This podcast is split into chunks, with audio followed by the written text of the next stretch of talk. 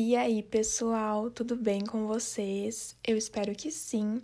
Aqui é a Beatriz Lima e seja muito bem-vindo a mais um episódio do meu podcast.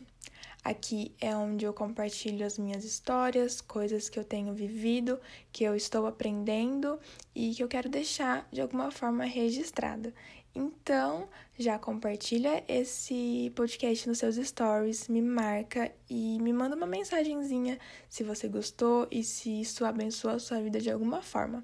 Então, vamos lá para o episódio de hoje.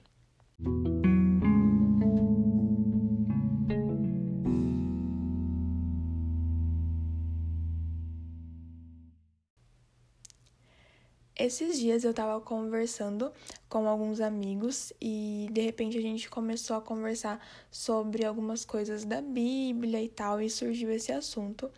E depois disso, Deus falou muito comigo e eu levei essa mensagem na célula que eu faço parte e eu queria compartilhar aqui com vocês um pouquinho disso. A gente vai conversar hoje sobre um texto de Apocalipse 3:20. Diz assim: eu vou ler a versão NVT tá?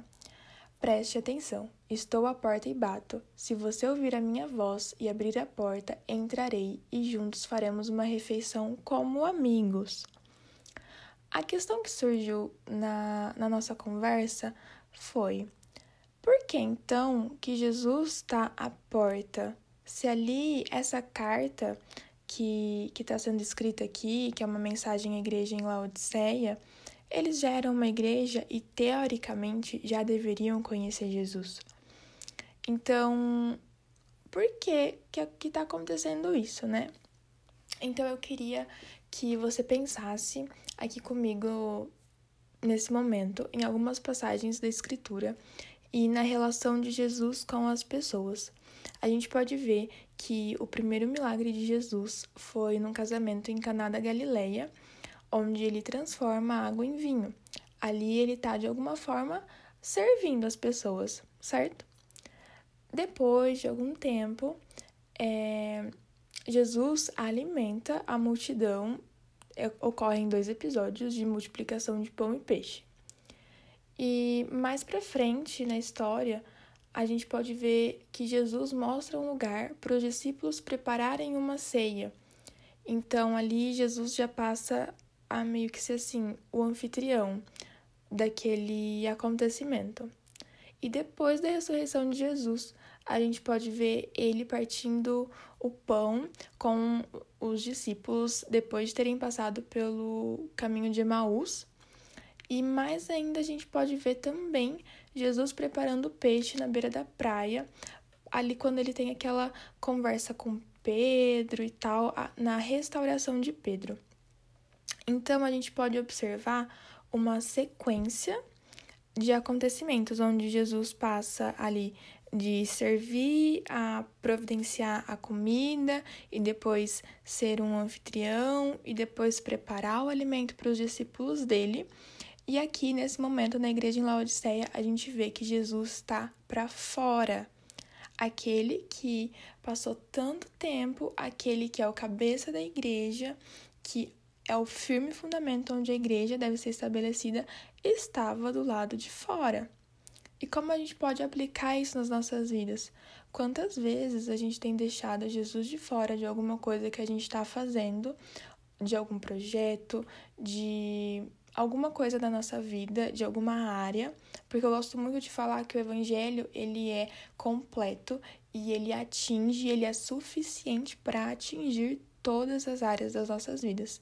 Então, às vezes a gente quer colocar Jesus em uma área, em outra não. Aí Jesus toma conta disso, mas isso pode deixar que eu faça com a minha força, com o meu jeito. Então, será que nós que dizemos que conhecemos Jesus, ou se você não nunca ouviu falar de Jesus e está ouvindo esse podcast, tenha uns olhos assim é, abertos para você realmente receber a pessoa de Jesus como ele realmente é, sem nenhum estereótipo, sem nenhum rótulo de algo que você já tenha visto ou ouvido de alguém, tá bom? Então, será que a gente não tá fazendo essa mesma coisa com Jesus? Deixando ele do lado de fora. E isso é algo que a gente pensou bastante tempo e a gente tentou solucionar isso de algumas formas e tal, e eu vou compartilhar aqui mais para frente com vocês. Mas outro ponto importante desse, desse versículo é que Jesus fala assim que se você permitir que ele entre, então aqui a gente pode ver algumas ações que têm que ser tomadas. Se você ouvir a minha voz, então a gente tem que ouvir a voz do Senhor, abrir a porta. Isso fala de uma ação, de uma correspondência àquela ação que Jesus está fazendo. Então o Senhor vai entrar e vai fazer uma refeição, a refeição em toda a cultura é, da Bíblia, cultura judaica e tal, ela representa ali essa comunhão, essa intimidade, tem algo bem significativo por trás das refeições. E o modo como Jesus fala que faria isso é como um amigo. E isso eu acho muito interessante, porque através da Bíblia a gente pode ver sobre homens que foram amigos de Deus, homens que andaram com Deus. E um texto que eu gosto muito, muito mesmo, é, tá lá em João 15, 15. Uma vez um pastor fez a gente decorar esse texto e recitar todo mundo. Então, ele sempre fica na minha cabeça. E João 15, 15 diz assim: já não os chamo servos, porque o servo não sabe o que, o que o seu senhor faz.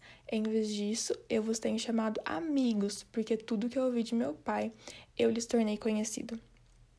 Então, assim, a gente pode ver ali que nesse texto Jesus já deixa de tratar como um escravo, apesar de nós sermos escravos de Deus no sentido de obediência, de temor e outras coisas mais, mas nós somos escravos que não são tratados como escravos, nós somos escravos que são tratados como amigos. Olha só bem para esse privilégio. Como é bom servir a um Senhor que não te trata da forma como você merecia ser tratado, mas te trata com muita graça e além de tudo aquilo quanto você poderia é, imaginar ou pensar ou merecer. É além de todo merecimento. E outro ponto bem interessante é um que tá lá em João 8:37. Se vocês ouvirem barulho de Bíblia, sou eu folhando a minha Bíblia aqui, porque eu gosto muito de Bíblia de papel. Então, lá em João 8:37 diz assim: Sim, eu sei que vocês são descendentes de Abraão e, no entanto, procuram me matar, pois não há lugar em seu coração para a minha mensagem. Em outra versão, fala que não existe espaço no coração para a palavra de Jesus. Então, aqui o que está acontecendo com a igreja em Laodiceia de Apocalipse é mais ou menos a mesma coisa. Neles não está tendo espaço para a palavra, não está tendo espaço para Jesus. Por isso o Senhor está do lado de fora. E quantas vezes em nós nós não temos tido espaço para a palavra, espaço para as coisas de Deus, nós não temos dado é, essa prioridade que é devida. E uma coisa muito interessante é que às vezes não cabe algo novo porque você não tira algo velho daquele lugar. Pensa em um quarto cheio de caixas. Tem, ele está totalmente cheio de caixas empilhadas. E você quer colocar mais uma caixa, mas não tem lugar. Então você vai precisar tirar alguma coisa se você realmente quiser colocar outra coisa lá dentro ocupando aquele lugar. Então é exatamente isso que a gente tem que fazer. E como que a gente faz isso? É o que Romanos 12 fala, através da renovação da nossa mente, da renovação do nosso pensamento, nós conseguimos tirar coisas que não nos fazem bem, que não agregam para a nossa vida com Deus, que não agregam para o reino de Deus e colocar no lugar disso a mensagem do Senhor, a palavra do Senhor, e para que isso ocupe espaço na nossa mente, no nosso coração, no nosso dia a dia, na nossa vida e transborde para a vida de outras pessoas.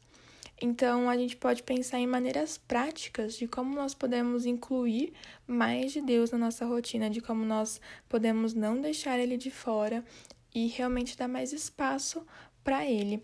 É, uma dessas coisas seria mesmo essa organização e renovação da mente, como eu falei agora para vocês, sobre tirar coisas que não fazem mais sentido e colocar a palavra de Deus. Algo que eu acho muito, muito bom é que toda vez que você vê uma verdade da palavra de Deus, ela combate uma mentira na sua vida. Então, se você tem tido problemas em acreditar em certas coisas, ou em se ver de determinada maneira, ou entender o que Deus pensa sobre você, provavelmente você está dando ouvidos para uma mentira. Então, combata essa mentira com a verdade da palavra de Deus.